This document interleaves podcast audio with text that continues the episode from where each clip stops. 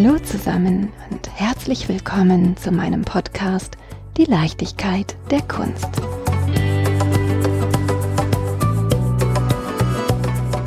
Immer auf der Suche nach spannenden Gesprächspartnern, die euch und mir die Welt der Kunst entschlüsseln und ein Stück weit näher bringen, reise ich quer durch Deutschland.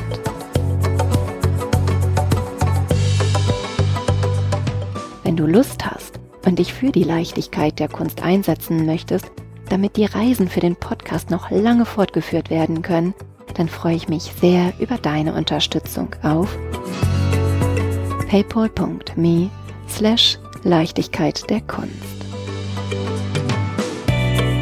Und nun wünsche ich dir viel Freude beim Hören dieser Folge.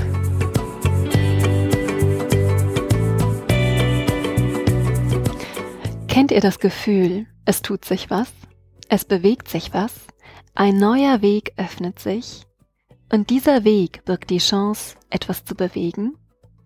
Diesem Impuls folgend führt mich mein heutiger Weg in eine echte Kirche, eine im brutalistischen Stil gebaute Kirche. Das könnt ihr hören und spüren. Hören durch die Akustik, die uns von dem Beton entgegenhallt und spüren durch das nahbare Gespräch über Wege, Chancen und Messen. Vielleicht vermutet ihr schon ganz recht. Erneut bin ich in der König-Galerie in Berlin. Sicherlich ist die Galerie Johann Königs bereits vielen Menschen als sehr visionär und zukunftsweisend, fast schon wagemutig bekannt. Zukünftig wird, so erstaunlich es im ersten Moment klingt, in der ehemaligen Kirche und heutigen Heimat der Galerie wieder eine Messe gefeiert. Mit dem sehr treffenden Titel Messe in St. Agnes. Eine Kunstmesse in einer Galerie. Nun sind wir sehr gespannt, wie sich Messe und Galerie, Primary Market und Secondary Market unter einer Kuppel einen lassen. Auch sind wir sehr neugierig, welche Wege und Chancen die Königgalerie mit ihrem neuen Format in der Welt der Kunst ebnen wird. Wir freuen uns über das erneute Vertrauen der Königgalerie und unterhalten uns über die Messe in St. Agnes mit Lena Winter, Direktorin der Königgalerie, über eben Chancen, Wege und Messen. Liebe Lena, welcher Weg hat dich hierher geführt? Ich freue mich sehr über die Einladung. Dankeschön. Mein Weg, ja. Mein Weg hat angefangen mit dem, also mein professioneller Weg hat angefangen mit dem Studium der Kunstgeschichte in Köln. Das hat ein bisschen gedauert, bis ich angefangen habe zu studieren, aber dann habe ich es wirklich sehr, sehr gerne gemacht. Ich habe in Köln auch direkt eine ganz tolle Professorin gefunden, Antje von Grävenitz, mit der ich immer noch irgendwie bekannt oder befreundet sogar irgendwie bin, erstaunlicherweise. Das war, ja wirklich, das ist ganz toll. Das, das klingt ja spannend. Das war auch so eine, so eine Frau, die hatte auch so Zugang zu den Künstlern und den Künstlerinnen und kannte die persönlich und lebte das so und oder ist das nach wie vor, lebt in Amsterdam. Und wir haben uns irgendwie von Anfang an extrem gut verstanden, waren dann auf wahnsinnig vielen Exkursionen und dadurch bekam dieses ja ein bisschen tröge Feld vielleicht auch der Kunstgeschichte, dieses sehr theoretische Feld, auf einmal so eine wahnsinnige Lebendigkeit die war auch so frech und oder ist nach wie vor wahnsinnig frech und so wie du? Ja, na weiß ich nicht. Vielleicht ein bisschen, aber äh, nennen wir es charmant. Ja, vielleicht genau, vielleicht nennen wir es charmant. Ähm, sehr schön. Genau und das habe ich echt irrsinnig gern gemacht. Ich habe wahnsinnig gern studiert dann dort in Köln und Köln habe ich sowieso gerne gemocht und konnte mich dann eben auch, weil Antje von Grevenitz Expertin war für Gegenwartskunst, mich dann eben auch auf Gegenwartskunst konzentrieren, spezialisieren. Bin dann aber zum Abschluss nach Zürich und habe dann dort bei Philipp Ursprung abgeschlossen und war dann dort anderthalb Jahre in Zürich und bin dann aber wieder zurück nach Köln und habe dann als studentische Aushilfe, oder das habe ich auch während meines Studiums schon immer bei Lempertz angefangen. Lempertz ist eines der ältesten Auktionshäuser Deutschlands. Dort konnte ich eben erst als studentische Aushilfe anfangen. Das heißt, man fängt also während die Vorbesichtigung losgeht. Das heißt, alle Kunstwerke, die versteigert werden, werden ausgestellt in den Räumen. Die müssen dann nummeriert werden. Die brauchen dann Labels. Die müssen dann nochmal auf Zustände untersucht werden. So, also man macht so ein bisschen so Handlanger-Jobs. Oder dann während der Auktion präsentiert man eben auch die Kunstwerke. Das war eigentlich auch immer total aufregend, wenn man auf einmal auf so einer kleinen Minibühne steht und so denkt, ja. Und dann wird das immer teurer und teurer. Einmal hatte ich so ein Meißenaffen in der Hand. Der wurde immer teurer und teurer und der wurde auch immer schwerer und schwerer, weißt du? So. oh Gott, oh Gott. Genau, genau. Oh Gott, oh Gott, oh Gott. mal, war das so ein Affe, also ein Orchesteraffe? Ja.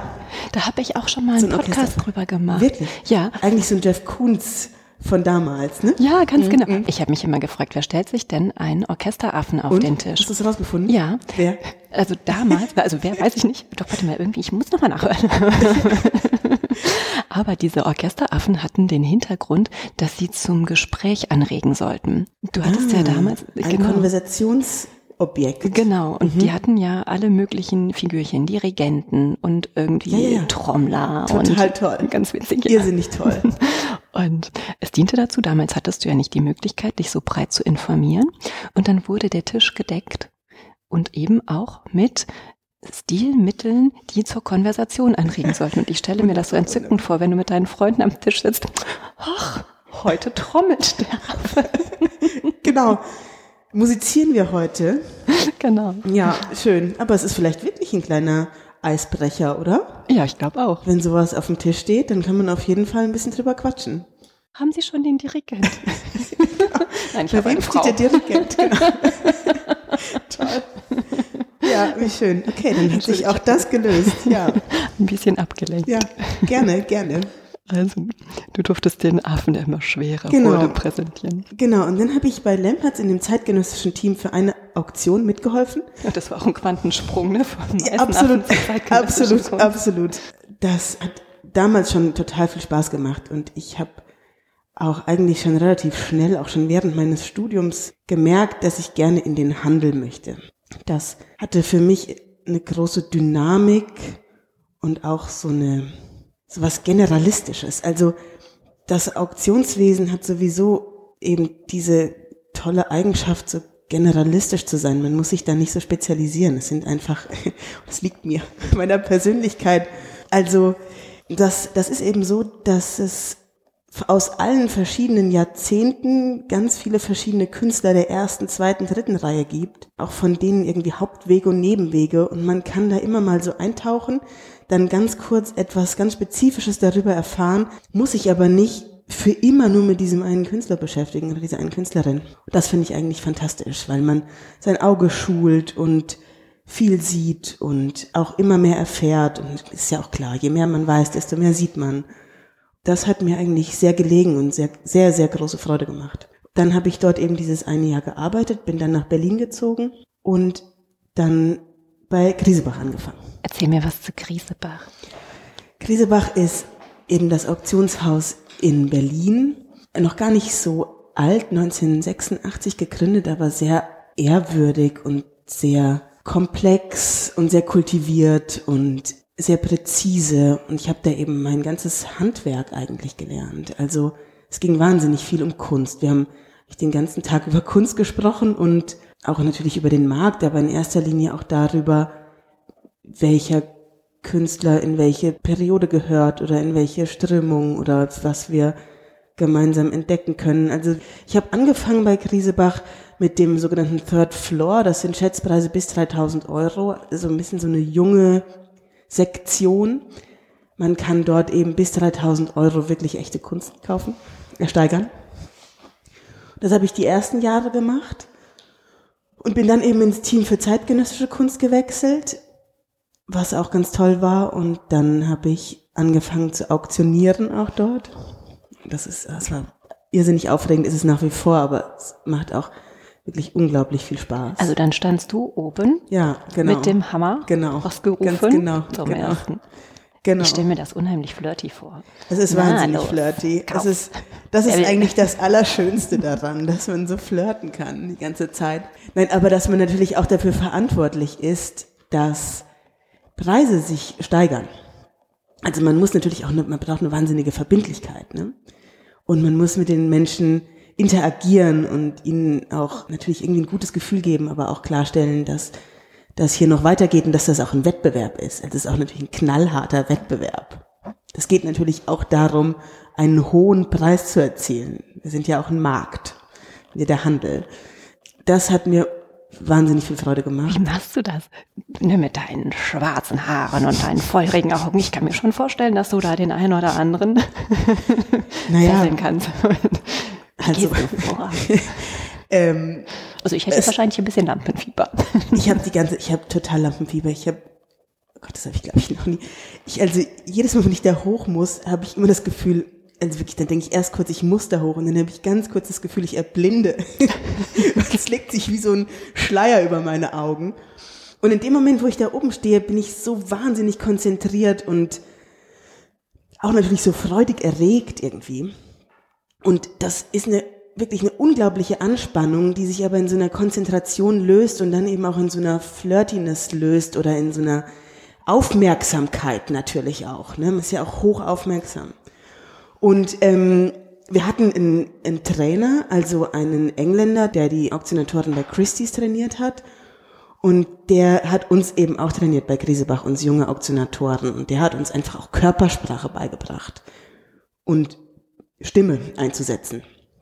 Und das eben auch, wie man den Raum bespielt und wie man den auch bewohnt und wie man den besitzen soll, eigentlich in Besitz nehmen soll. Und das gelingt doch immer besser. Also man hat sich da so dran gewöhnt, man kann das auch üben, einfach richtig. Ne? Ach, das ist tatsächlich eine Art Ausbildung. Also man studiert Kunsthistorie und dann macht man eine Zusatzausbildung zur Auktionatorin bzw. Auktionator. Also so eine Zusatzausbildung ist das in dem Sinne, ja, vielleicht ist es auch eine Zusatzausbildung, ja. Also doch, es war einfach wirklich ein Lehrer da und der hat uns wirklich ge gecoacht über Tage. Ja, es war schon toll. Hast du einen Tipp für mich, wie ich einen Raum einnehmen kann? Ja, indem man natürlich sich sehr aufrecht stellt, die Stimme aus dem irgendwie aus dem Körper herausholt, also nicht irgendwie aus dem Kopf, sondern eben wirklich so aus dem Körper und versucht Autorität auszustrahlen. Ja, das ist, glaube ich, auch das. Ich glaube, das werde ich zu Hause vor dem Spiegel Ja, mal mach das mal. Also die Stimme aus dem Körper herausholen. Das kannst du, glaube ich, schon sehr gut, oder? Ich ja, hab's geübt. Ja, genau. ja. Ich habe da auch mal nachgefragt. Natürlich, bevor der Podcast startete, hatte ich eine sehr, sehr nette Sprechtrainerin. Mhm. Und ich habe immer Sprachtrainerin gesagt, nein, Claudia, ich bin eine Sprechtrainerin. Ja. Deine Sprache kannst du. Jetzt finden wir nur noch heraus, wie du sie herausholst. Ja, ja, schön. Den Schatz. Schön. Und wir haben das via Zoom gemacht. Und das war sehr witzig. Ich saß zu Hause in meinem Zimmerchen. ich glaube, alle Menschen, die sonst in diesem Haus wohnen, haben sich gewundert, was Claudia da oben jetzt für komische Töne von sich gibt. Ja, irre. Ja, aber was ich gelernt habe zum Beispiel, vielleicht hast du das auch gelernt, es gibt Menschen, die sprechen mit so einem verschlossenen Mund. Dann hört sich das so an, die kriegen irgendwie nicht die Lippen über die Zähne. Und mir wurde gesagt, deine Lippen müssen sich bewegen, denn die Lippen sind schon Teil des Sprechorgans. Mhm. Und seitdem habe ich, das soll jetzt nicht verführerisch klingen, aber flirten haben wir es wieder. Ja, ja, ja. Aber ähm, macht es mir Spaß, den ganzen Mundraum zu nutzen. Irgendwie auch so einatmen und dann so mit so einer Ausatmung zu sprechen. Ne? Also so die ersten Sätze sage ich wirklich so total bewusst, die lerne ich auch auswendig, die ersten Sätze, damit ich einfach so weiß, weil da darf man sich echt nicht verhaspeln und dann ist, bin ich auch wirklich am Anfang immer ziemlich nervös und dann geht's eben um so ein Ausatmen und mit dieser Ausatmung so die ersten Sätze sprechen und dann hat man schon so ein kleines bisschen Bewusstsein für Es ist ein sich und bisschen den wie entspannen dann auch Ja. ne, mit dem Ausatmen. Mhm. Genau, entspannen und gleichzeitig anspannen. Ja, Oh Gott, wahnsinnig komplex. aber schön. So komplex ist es eigentlich gar nicht. Ja, und dann ist es eigentlich viel auch Intuition natürlich. Ne? So, und dann bist du oben und du, wie sagt man denn, bespielst deine Auktion, besprichst? Ja, kann man beides sagen. Ich frage mich, wie viele Auktionatorinnen gibt es denn eigentlich? Ach, es gibt schon ein paar. Es gibt natürlich sehr viel weniger als Männer. Das ist einfach ein Phänomen, dass es auch wahnsinnig viel weniger Frauen in Führungspositionen gibt als Männer. Aber ich würde glauben, das passiert gerade und rückt so peu à peu näher. Und da muss man natürlich auch ein bisschen Werbung für machen. Frauen können es einfach genauso gut wie Männer. Ja, ich glaube auch, wenn wir jetzt davon ausgehen, dass der Auktionssaal mal wieder gefüllt sein sollte, Mhm, stimmt. sind, ja, sind, äh, Traurig. sind hauptsächlich Männer oder Frauen eigentlich, die mitbieten? Oder ist das so die Waage? Mittlerweile glaube ich die Waage, aber es war bestimmt so, dass es eine Zeit lang mehr Männer gab. Aber mittlerweile sind auch sehr viele Frauen im Raum. Dann könnte ich mir vorstellen, wenn, wenn oben eine Frau steht und dann soll das jetzt aber. Ja, genau. Ach, Das ist so eine Solidaritätssache. Ach, mit Männern geht das auch. Also, sowohl als auch. Du hast erzählt, dass du Kunstgeschichte studiert hast mhm. in Köln. Mhm. Du dann in Berlin warst, in Köln warst, nee, andersrum, in, in Köln und dann in Berlin. Wie bist du denn eigentlich zu der Kunst gekommen? Bist du durch dein Elternhaus geprägt? Oder ist das zu intim gefragt? Nein, nein, ich bin nein, ja manchmal neugierig. Ja, gerne, klar. Also ja, absolut. Mein Vater ist bildender Künstler, hat am Städtel studiert und ich komme aus Darmstadt eben und aus der Nähe von Frankfurt und Kunst spielte in meiner Kindheit eigentlich die übergeordnetste Rolle, also die größte Rolle. Wir haben alle Urlaube nach Biennalen und Dokumentas ausgerichtet und sind eigentlich egal, wo wir hingefahren sind, immer nur, war immer die Kunst der Anlass. Das heißt, das ist für mich, ja, das ist für mich einfach das, das selbst, also was ganz Selbstverständliches auch irgendwie. Und dadurch, dass ich das, mein Vater hat eben auch so ein wahnsinnig gutes Auge und wir können heute noch so irrsinnig viel über Kunst sprechen miteinander. Egal, wenn ich nach Hause komme, sprechen wir eigentlich immer nur über Kunst. Und das ist einfach toll, weil ich glaube, ich auch so, ich habe so eine Mini-Theorie, ich weiß gar nicht, ob die überhaupt stimmt, aber manchmal glaube ich, dass so die zweite Generation sich einfach im Handeln ein bisschen wohlfühlt, weil wir, glaube ich, noch wahnsinnig viel Respekt vor der Kunst haben, aber nicht mehr so viel Ehrfurcht und deshalb keine Scheu davor haben, da auch Preise dran zu schreiben. Und natürlich auch gerade Künstlerkinder wissen, wie wichtig es ist, dass Kunst Geld kostet und dass man als Künstlerin oder Künstler mit, damit Geld verdient. Das finde ich einen wahnsinnig spannenden Ansatz, ja. Mhm. Ich habe in meinem Kopf gehabt, wie fühlt es sich an als Künstlerkind, wenn man feststellt, hm, ich finde die Kunst spannend, ich kann aber nicht selber händisch tätig sein. Mhm. Und dann der Switch zu, naja, wozu habe ich einen Kopf? Ja, ja. Das habe ich von Anfang an gemerkt, dass ich nicht, dass ich handwerklich kaum Fähigkeiten habe. Dass vielleicht in der Tat mein Kopf ein bisschen besser funktioniert als meine Hände. Und mein Vater hat eben auch mein Auge geschult. Von Anfang an. Das kann ich einfach irgendwie dafür nutzen auch. Was für eine Art von Kunst macht dein Vater? Der macht Malerei. Mhm. Magst du verraten, wie er heißt? Ja, Gerd Winter heißt er. Ah ja. Und er ist noch in Darmstadt? Genau, lebt in Darmstadt hat dort auch seine Galerien und seinen Handel und ganz schön. Und dann hat er seine Lena an die Hand genommen und ihr seid durch die Galerien gegangen und er hat dir gesagt, pass auf, das ist ein Bild und du hast es so und so zu lesen oder hat er, wie hat er dich daran geführt? Der hat eigentlich von Anfang an immer erstmal gesagt, dass ich darauf achten muss, aus welcher Zeit. Also es immer auch einordnen in die Zeit, in die Entstehungszeit. Und dann mich immer darauf hingewiesen, was man nicht versteht oder auf die Zwischenräume oder auf die Fehler innerhalb der Malerei, die man natürlich besser sieht, wenn man selber Maler ist. Und dann bin ich ja aus Darmstadt und da war, ist im Landesmuseum e-, eben dieser Block Beuys, den Josef Beuys selbst dort errichtet hat. Und da waren wir eben einmal pro Woche. Und dann waren wir eigentlich auch einmal pro Woche im Museum für moderne Kunst in Frankfurt. Und das sind schon auch zwei sehr avantgardistische Sammlungen oder beziehungsweise auch dieser Block Boys ist auch wirklich avantgardistisch und aufregend und nicht zu verstehen, sondern eigentlich auch mehr zu erfühlen und dann doch wieder zu verstehen und also immer so ein Wechselspiel. Ich glaube, so bin ich da so ran. Also als Kind natürlich wahnsinnig intuitiv, dann irgendwann über den Intellekt und dann natürlich durch Studium sowieso einfach durch Erlernen. Jetzt sitzen wir in der Küche der Königgalerie. Mhm. Die Königgalerie in Berlin ist zu Hause in der Kirche St. Agnes, erbaut im brutalistischen Stil. Bedeutet sehr viel Beton und ähm, ich glaube auch alte Steine von den Häusern, die damals im Krieg zertrümmert worden sind. Deswegen, liebe Zuhörer und Zuhörerinnen, verzeiht, es ist ein wenig hallig. Was ganz spannend ist und diese Atmosphäre hier ist wirklich ganz besonders. Wir sind natürlich zum einen umgeben von den Betonsäulen, aber auch von ganz viel Kunst. Unter anderem von Werken des Malers Norbert Bisky. Ich glaube, dem seid ihr ja auch sehr eng verbunden. Zumindest ja, habt ihr ja. ja das ein oder andere Stück von ihm. Die Galerie, ja, vertritt ihn als Künstler, ja. Mhm. Wenn ich dich jetzt bitten würde, Lena, bitte, können wir die Rollen einmal tauschen? Ja. Und du übernimmst die Rolle deines Vaters und hilfst mir. ähm, die Werke hier ein wenig zu verstehen, worauf ich achten soll, was ich sehen soll, was würdest du mir dann sagen? Also natürlich, es geht irgendwie in erster Linie darum, selbst einfach richtig hinzuschauen. Ne? Was sieht man? Also ähm, ich sehe Männer, die knutschen. Ja, ist ja schon mal toll. ähm, und genau, es geht eben auch darum, dass man natürlich erst diese nur diese Köpfe sieht und eigentlich ist dieser Kuss ja wirklich auch genau im Mittelpunkt des Bildes. Das Umfeld lenkt überhaupt nicht ab von dem Kuss der Hintergrund hat eigentlich keine andere Funktion, als auf diesen Kuss hinzuweisen.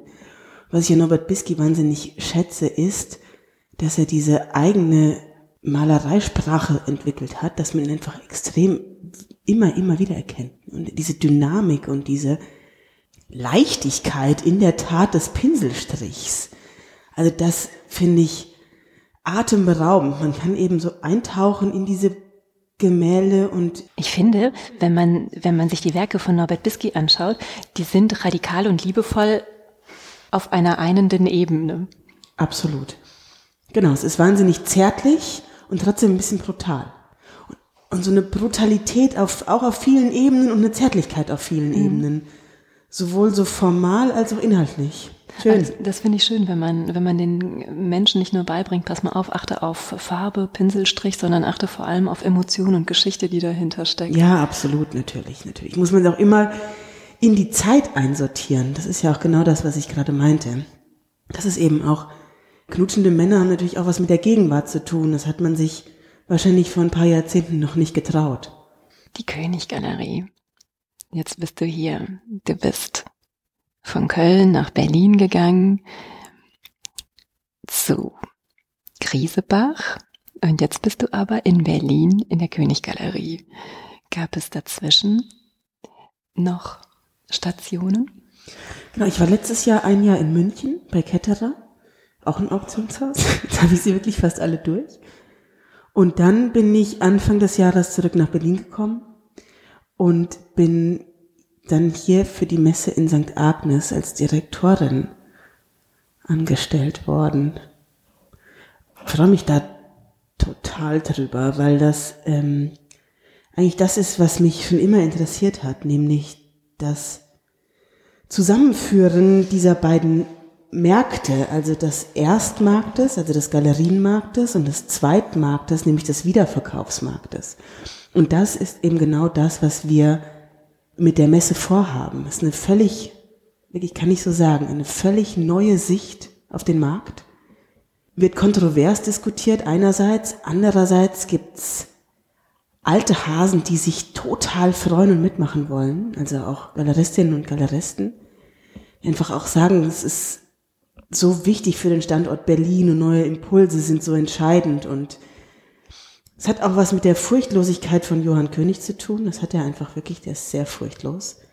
Traut sich sowas und kombiniert das und da kann man jetzt eben so eine Erfahrung, die ich so mitbringe, durch eben durch diesen Wiederverkaufsmarkt und die Erfahrung, die die ganze Galerie, also hier dieses ganze Team mitbringt, nämlich durch diesen Erstmarktverkauf kombinieren. Und das ist wirklich Win-Win-Win auf allen Ebenen. Jetzt habe ich ja schon festgestellt, der Kunstmarkt ist kunterbunt. Kunterbunt. Kunterbunt, genau. Und irgendwie, egal ob ich von München nach Hamburg, nach Berlin, über Köln, Düsseldorf reise, ja, ich wäre auch ganz gerne mal in Frankfurt und auch äh, in Leipzig beispielsweise unterwegs. Ja, ja. Kommt bestimmt noch. Ein ja. Weekend steht im G. Ja. irgendwie ist man sich bekannt. Ich habe das Gefühl, die Welt der Kunst ist so, dass jeder irgendwie jeden so ein bisschen kennt. Wie haben Johann und du zueinander gefunden? Habt ihr schon längeren Kontakt gehabt? Es ist ähm, ein Traum von dir gewesen, hier in der Königgalerie teil zu sein. Ja, mein Kindheitstraum. Nein, also kleiner Scherz. Ähm, nein, da gab es noch gar nicht. genau, da gab es ja noch gar nicht. Buchhaltung. Ich bin gleich alt. Wir arbeiten also seit ich bei Krisebach bin eigentlich relativ eng miteinander, so als Händler. Dealen einfach auch miteinander. Also wenn verkaufen, ich verkaufe ihm was bei der Auktion, er gibt mir was für die Auktion. Wir überlegen gemeinsam, wem man was anbieten könnte. Wenn ich ein Kunstwerk habe, von das ich nicht genau weiß, aber glaube, dass es einen guten, wichtigen Sammler braucht, frage ich ihn und sein Team, also schon immer eigentlich. Und so hatten wir seit Jahren ziemlich guten Kontakt und haben wie so eine Art Vertrauensverhältnis aufgebaut. Und dann war es eigentlich nur so eine logische Schlussfolgerung, dass ich irgendwann mit ihm arbeite. Und jetzt betreust du eine Messe. Ja. Ist ja nicht so richtig Auktion, ne? Ist nicht so richtig eine Messe. Man kann es schon Messe nennen, weil wir verschiedene Aussteller haben und jetzt auch thematische Kojen bauen und ähm, Was sind thematische, thematische Kojen? Kojen. Das ist ganz aufregend, weil wir sortieren jetzt ein bisschen mehr. Das letzte Mal war das ja ein kleines bisschen unordentlich. Das war auf jeden Fall so der Vorwurf, den ich immer so mitgekriegt habe. Es war eben diese Petersburger Hängung. Es hing ein bisschen durcheinander. Und jetzt räumen wir ein wenig auf. Das heißt, der Kreuzgang in der Kirche wird zu einzelnen Kojen und die bespielen wir inhaltlich. Also wir haben schon so einige Ideen, kommt natürlich auch aufs Angebot an, was wir alles bekommen dann am Ende, aber wir haben Kategorien gefunden wie Pop Art oder 40er, 50er Jahre, Fotografie, Kunst aus Ostdeutschland, Farbe oder Pigment oder Licht, neue wilde oder heftige Malerei. Es gibt Was ist denn heftige ja, genau. Malerei? Heftige Malerei ist eben neue Wilde. Das ist eben die Malerei der 80er Jahre in Deutschland oder in Berlin. Das waren so diese Fetting, Elvira Bach, Helmut Mittendorf, die einfach mit ganz, ganz großen Pinselstrichen und riesengroßen Gesten einfach Gegenstände gemalt haben.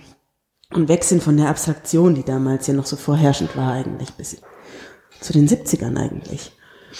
Da kuratieren wir eigentlich natürlich wirklich mittlerweile schreckliches abgenutztes Wort, aber da ähm, versuchen wir inhaltlich zu sortieren. Und Messe heißt es ja eigentlich, weil es ein Wortspiel ist mit Kirche und ähm, Ich find's super. ich find's auch super. I love it. Es ist so, es ist auch irgendwie, es ist auch, auch so ein bisschen frech und eingängig und Jetzt haben wir noch so einen In- Untertitel gefunden, also Primary and Secondary Art Market. Und das erklärt sich so natürlich dadurch ein bisschen stärker. Verkaufsausstellung ist es eben auch. Es ist einfach eine Verkaufsausstellung. Wichtig ist, dass jeder mitmachen kann. Also Privatsammler, Galeristinnen und Galeristen und Künstlerinnen und Künstler können sich bewerben. Gibt eine kleine Jury, wir suchen was aus und dann stellen wir das aus. Und die Highlights, wenn es wirklich so ganz tolle große Highlights angeboten bekommen, wie zum Beispiel jetzt wahrscheinlich Kippenberger oder so, die hängen wir dann mitten rein auf riesengroße Wände und in wahnsinnige Sichtachsen und ja, so. Ah, Ich stell's mir Total, es vor. wird super. Edition ist auch übrigens eine Koje, die wir vorhaben. Sag mal, wenn man sagt Messe ist ja eigentlich etwas öffentlich Zugängliches. Mhm. Würde ich jetzt eine Einladung von euch bekommen oder wie weiß ich denn, dass ich zu euch kommen, in Anführungszeichen darf? Oder darf jeder kommen? Es darf einfach jeder kommen. Und ihr seid einmal zu den Preview-Tagen und einmal während der Woche geöffnet für jeden. Jeder kann kommen und in die einzelnen Kojen eintauchen.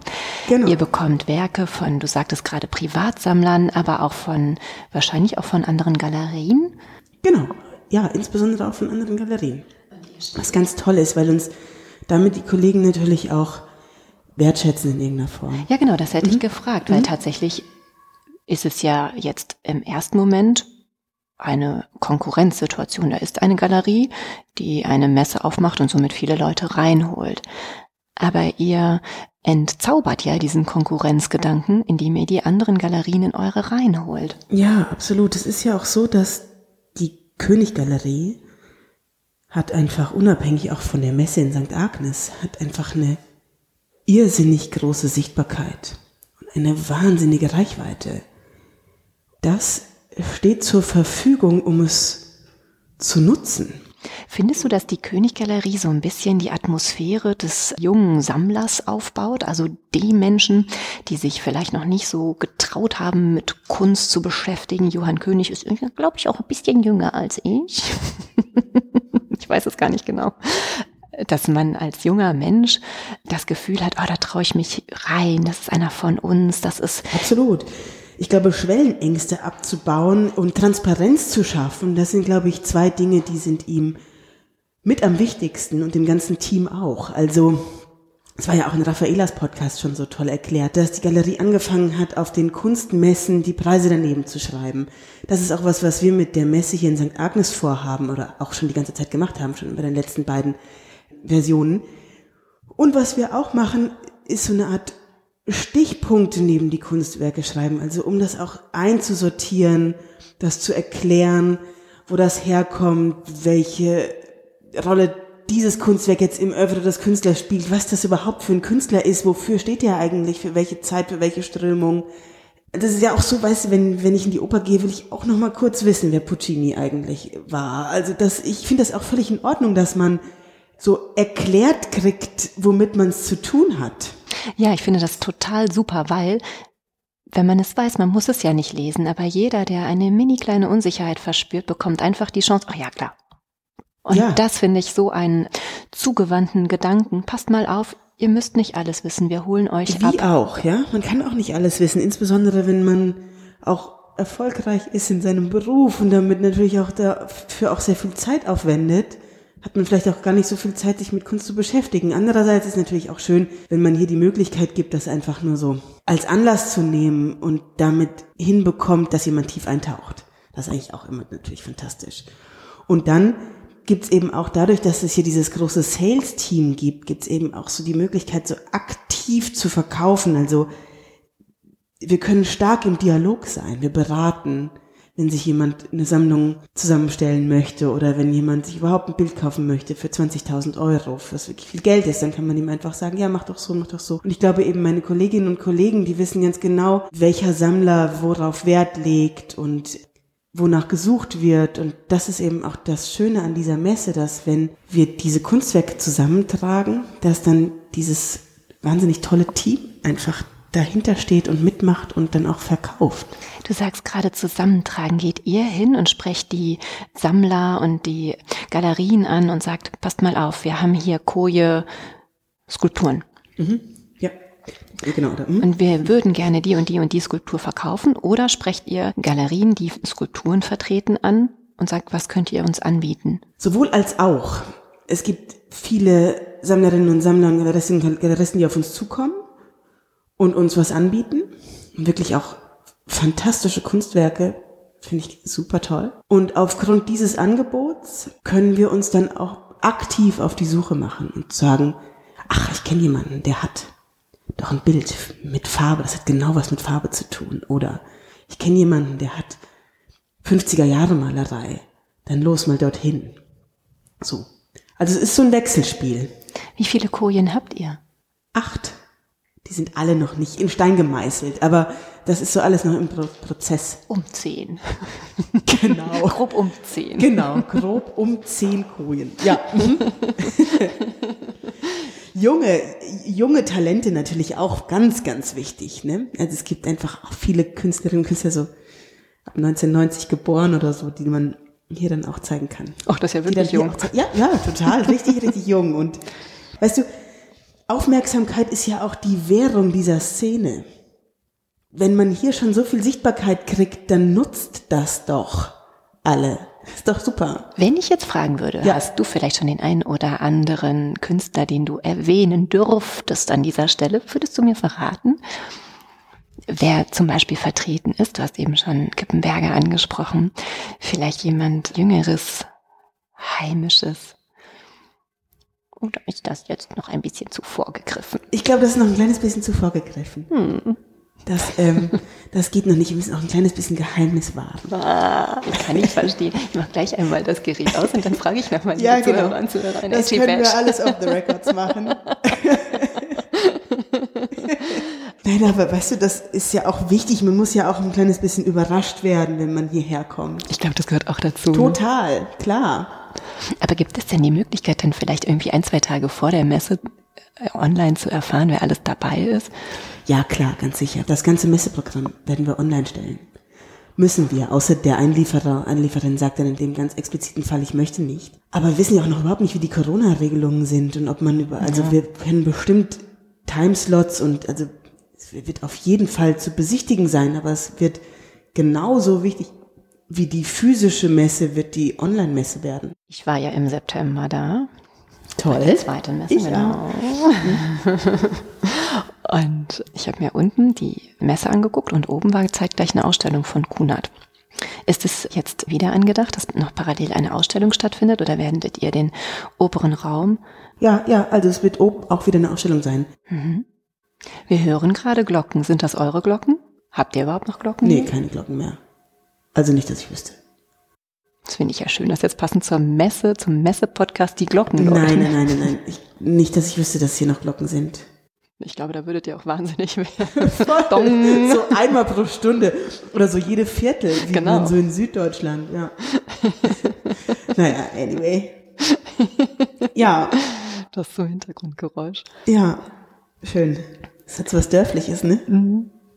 Hier in der Großstadt. Ja, ja. Jetzt seid ihr in Seoul vertreten, ihr seid in London vertreten.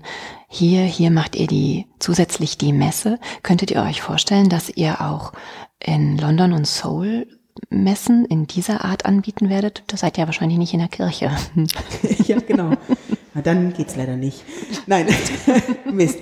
Also nein, natürlich. neue Lokalität Genau. schaffen, bitte. Ähm, selbstverständlich haben wir vor, dieses Projekt, dieses Konzept weiterzudenken. Das ist einfach auch wirklich sehr erfolgreich und eben auch eine, eine kleine Revolution für den Kunstmarkt, dadurch, dass wirklich jeder kommen kann und ob das jetzt in Seoul und in London konkret stattfindet, aber vielleicht auch in anderen Städten, da sind wir noch nicht entschieden. Da arbeiten wir gerade dran und denken drüber nach. Aber schlussendlich können wir uns das sehr gut vorstellen, ja.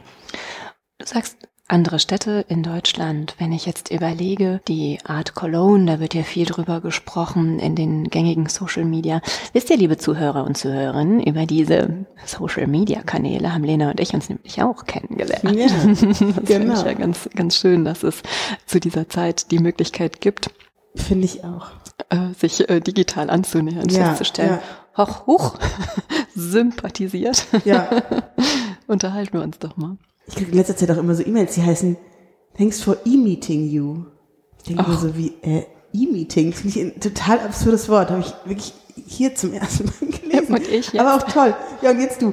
Aber jetzt ja wirklich physisch. Du, du wolltest mich fragen, ob ich glaube, dass die Kunstmessen noch Relevanz haben. Absolut. Ich bin der festen Überzeugung. Also gerade Köln und Basel sind die zwei ältesten Kunstmessen der Welt. Und wenn du als Galerie stattfinden möchtest, dann musst du dort ausstellen. Das ist eine Form von Sichtbarkeit auch und von Relevanz, die dort stattfindet. Ich finde auch das Konzept Kunstmesse fantastisch. Man kommt in eine große Halle und sieht alle Galerien, die man über ein Jahr hinweg vielleicht auch eben auf Instagram verfolgt hat oder mit denen man nur telefoniert hat oder sieht sie auf einmal alle so kumuliert. Ich finde, manchmal ist es wirklich auch so ein bisschen wie Instagram Live und wie so ein großes Museum für Gegenwartskunst. Für Sammler eben auch toll, weil man dorthin gehen kann und vieles Verschiedenes sieht, auch was entdeckt und altbewährtes sieht und etabliertes sieht. Und ja, glaube ich nicht, dass das so schnell vorbeigeht. Vielleicht werden die Messen ein bisschen weniger. Ich habe mitbekommen, dass viel diskutiert wird, wie kann man eine Live-Messe, auch ein spannendes Wort, digitalisieren, falls Corona uns doch wieder einen Strich durch die Rechnung macht. Wie ist denn der Gedanke für euch eigentlich, dass die Möglichkeit besteht, hm, wir planen jetzt hier, habt ihr schon Überlegungen, die Messe auch digital erlebbar zu machen? Klar, wir arbeiten da mit Hochdruck dran. Wir wollen es gerne digital erlebbar machen. Ich weiß nicht, ob Kunst richtig digital erlebbar ist. Da scheiden sich die Geister, aber Johann glaubt das schon und hat ja auch irgendwie ganz häufig dann diesen Dingen recht. Wir kriegen das hin online. Also ob wir das jetzt wirklich auch so mit so einem virtuellen Rundgang machen oder mit einem Shop, also das wird irgendwie Ich denke auch da, das ist wie bei den Hintergrundinformationen, die ihr bei euren Veranstaltungen bietet. Jeder kann sich beteiligen, aber Ja. es muss ja niemand. Es ist ja einfach eine Option. Mhm. Ja. Alle Informationen, die es zu einem Kunstwerk gibt, natürlich auch einfach online stellen. Logisch. Hintergrundinformationen, Rückseitenabbildungen, Detailaufnahmen. Mhm. Lena, Ja. ich möchte nochmal zurück zu dir kommen. Ja, okay. Wir haben erfahren, wie die Strukturen hier sind. Wir haben von den ungefähr zehn Kojen erfahren. Wir haben ja leider nicht erfahren, welcher Künstler, aber ich kann es ja verstehen. Wir haben erfahren genau, dass es Online-Möglichkeiten gibt. Was wir aber noch nicht erfahren haben, Und jetzt kommst Ja, du ins denn? Spiel. Welche Aufgabe hast du denn eigentlich als Direktorin hier? Ich würde glauben, in erster Linie behalte ich den Überblick. Das ist schon mal gut. Das ist schon mal gut, oder? Bei der Kunst. Irgendjemand, irgendjemand muss es ja machen. Nein, und ich treffe die Auswahl. Mhm. Ich treffe die Auswahl der Kunstwerke, die ausgestellt werden. In Absprache mit meinen Kolleginnen, in Absprache mit Johann, in Absprache mit den Einlieferern, Einlieferern. Aber schlussendlich geht es darum, dass ich die Qualität so hoch wie möglich halte. Darf ich das sagen? Ja. Ja klar, aber du musst es Ja. mir erklären. So ganz, also hohe Qualität verstehe ich, aber äh, ähm, dass ich dafür verantwortlich bin, dass, wenn es zwei Bilder zur Auswahl gibt, wir das Bessere ausstellen. mhm. Oder das Wichtigere oder das Relevantere, das Ältere. Ja. also wenn du jetzt von einem Künstler zwei Bilder bekommst, ist dann das Ältere das Bessere? Nein, natürlich nicht. Das ist, es gibt da ja gar keine so eine richtige Formel, Formel. Es ist, schlussendlich entscheide ich auch gar nicht da über Qualität. Das macht ja der Kanon. Also das ist ja, das sind ja die Institutionen oder die Kritik. Das bin gar nicht ich als Händlerin oder das ist der Handel auch gar nicht. Aber dadurch, dass wir da eingesehen sind innerhalb dieses Kanons und ich das jetzt seit zehn Jahren mache, vielleicht das. Ich weiß, glaube ich, einfach, welches Bild sich besser verkauft. Wir ja gar nicht, was es, der, der Zweitmarkt, also der Wiederverkaufsmarkt, ist ein Markt, der auf typische Kunst steht. Also, ein Hauptwerk von einem der wichtigsten Künstler wird immer sehr teuer. Nebenwege von wichtigen Künstlern sind gar nicht so gesucht und gefragt. Das ist auf dem Galeriemarkt viel entscheidender, aber da bin ich ja auch viel näher am Künstler dran. Auf dem Wiederverkaufsmarkt habe ich ja meistens nur ein oder zwei Gemälde des oder Kunstwerke des einen Künstlers oder Künstlerin zur Verfügung. Und je typischer, desto teurer. Schlussendlich ist natürlich der Kunstmarkt auch das andere Ende der Fahnenstange für Relevanz, ne? Verstehe. Und da du Schon se- toll. Ja, und da du sehr nah sowohl an den Künstlern bist, durch euren Kontakt in der Galerie, Ja. und auch sehr nah am, naja, Endverbraucher sagt man ja nicht, ne? Ja, kann man schon sagen. Also Sammlerin, Sammler, ja. ja. natürlich. Endverbraucher ist geil. Das bin aber auch tatsächlich ich. Also wie die Stimme einzusetzen ist, no problem. Aber manchmal, welche Vokabel? Ja, aber versteht ja jeder. Ja, und ich glaube auch, dass sich viele Menschen da verstanden fühlen. Ich glaube, dass es sehr vielen Menschen so gibt, die ein Gespräch führen und auf einmal denken, wo ist das Wort hin? Es war eben noch in meinem Kopf. Ja, absolut. Absolut. Apropos verstanden fühlen, das ist natürlich auch eine unserer Hauptaufgaben, Übersetzung. Was meinst du damit? Also, dass wir hier bei König das ganze Team auch im, im Sinne von Transparenz und Nahbarkeit, dass wir versuchen, Kunst auch nahbar zu machen und zu übersetzen. Also, dass wir nicht fachsimpeln die ganze Zeit und irgendwie so, das nervt ja auch. Ne, so von Frau zu Frau. Alle Hörer, bewusst Hörer. Ich finde, dass ihr ein unheimlich feminines Team seid. Mag vielleicht daran liegen, dass ich jetzt zwei Aufnahmen immer mit Frauen ähm, hatte. Und ich finde, das ist ein schönes Zeichen. Wir sprachen ja eben auch darüber, dass immer mehr Frauen auch in Ja. die Führungsbereiche kommen.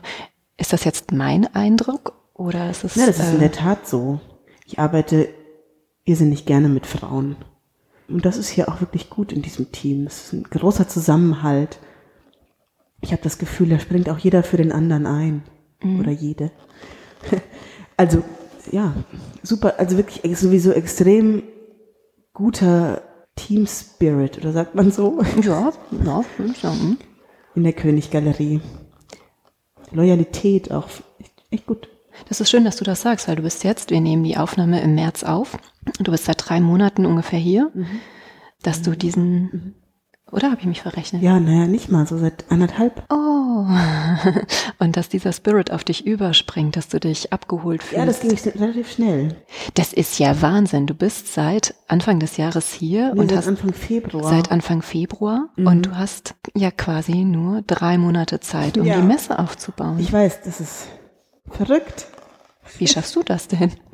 Ich schaffe das schon. Aber ich habe eben jetzt auch zwei ganz tolle Kollegen, Anna und Alexander, mit den beiden. Und dann gibt's ja einfach hier auch ein riesen Orga-Team. Ich mache das ja nicht alleine, Gottes Willen. Und Johann, der arbeitet ja auch nonstop.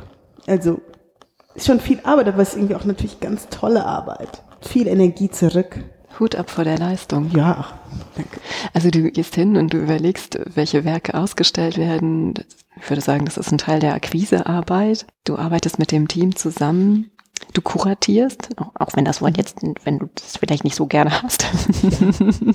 und dann bist du auf der Messe präsent als Ansprechpartnerin mhm. für die künftigen Käufer. Von morgens bis abends.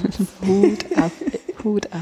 Nein, aber das ist dann natürlich, das ist so ein bisschen wie Ernten. Also in dem Moment, wo das dann alles steht und das auch gut aussieht und strahlt, kann man sich einfach dazustellen und die, erstmal die Kunst für sich sprechen lassen und dann, wenn es Fragen gibt, einfach da sein und helfen und vermitteln und erklären und ich bin so gespannt. Ja, ich auch. Super. Hast du schon eine Lieblingskoje oder eine Koje? Liebling ist ja immer, ne, fragt die Mutter nach ihrem Lieblingskind, aber eine Koje, auf die du dich besonders freust? Ja, ich, ich freue mich natürlich auf alle Kojen, ist ja sowieso klar, aber irgendwie dieses kunsthistorische Nerditum, was natürlich auch ab und zu so aus mir rausbricht ähm, freut sich extrem auf die 40er, 50er Jahre. Da gibt's eben eine Formsprache, die sich so nach dem Krieg entwickelt hat und auch so angstfrei war. Auch Malerei, also es ist ganz, es ist einfach sehr, sehr eigen. Und wenn man da sich einmal eingesehen hat, versteht man die Gegenwartskunst so gut. Also ist natürlich so ein bisschen so eine unaufdringliche Didaktik, ne? Ich kann mir vorstellen, dass Leute, die sich für Gegenwartskunst interessieren und hierher kommen und das alles ganz aufregend finden und diese Koja auf einmal sehen, ist ja auch eine andere Zartheit nochmal, weil die Formate auch sehr viel kleiner sind und so.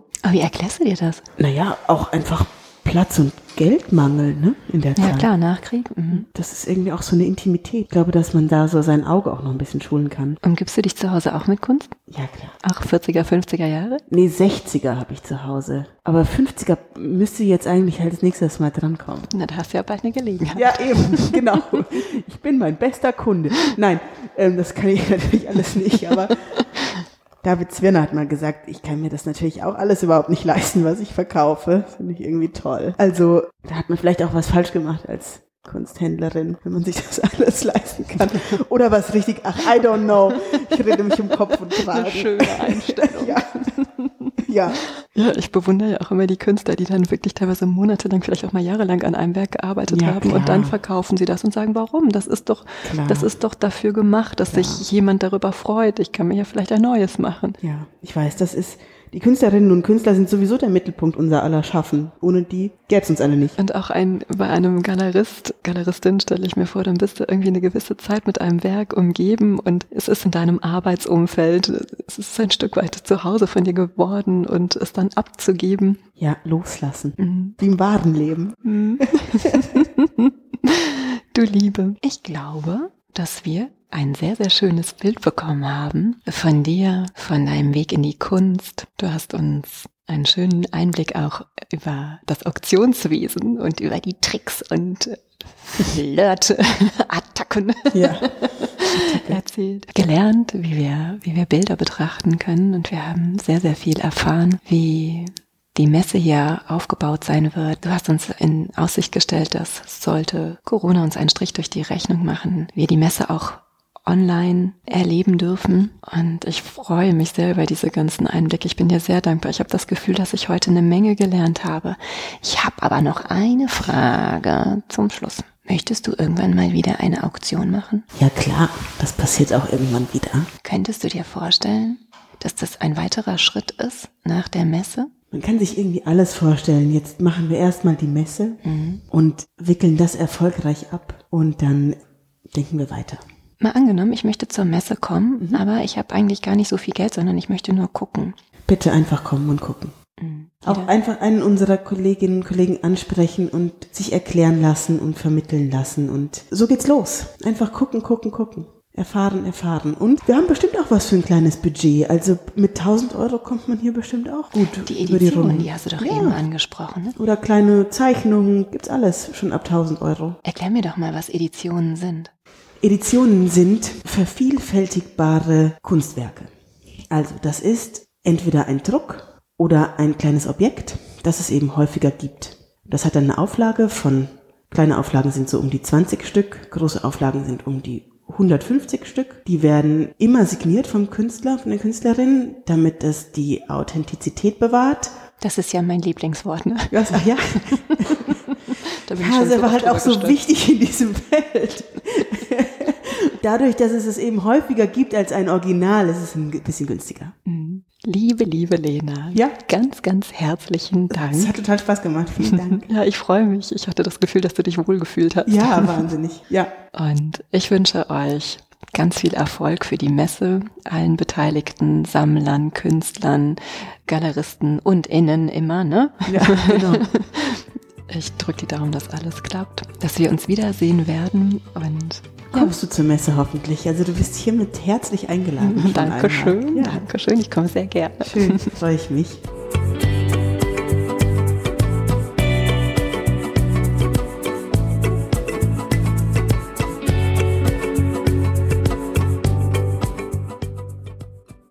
Ihr habt Fragen, Anmerkungen und Feedback? Dann schreibt mir gerne eine E-Mail an claudia Und wenn ihr mögt, dann freue ich mich sehr über euer Like und eine Bewertung. Ihr möchtet weitere Informationen? Dann schaut auf meiner Website unter www.dieleichtigkeitderkunst.de. Und nun von Herzen Dank.